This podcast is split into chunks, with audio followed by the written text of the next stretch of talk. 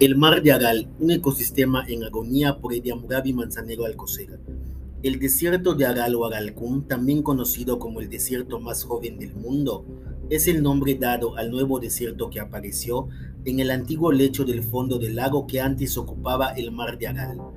Se encuentra al sur y al este de lo que queda de dicho mar de Aral en Uzbekistán y Kazajistán, mientras que el nivel del mar de Aral ha fluctuado a lo largo de su existencia la caída de nivel más reciente fue causada por los proyectos de irrigación masiva de la Unión Soviética en la región.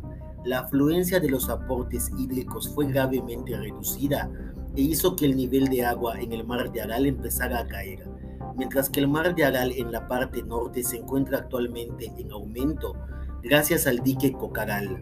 Por otro lado, el mar de Aral en la parte sur sigue disminuyendo, ampliando así el tamaño del desierto.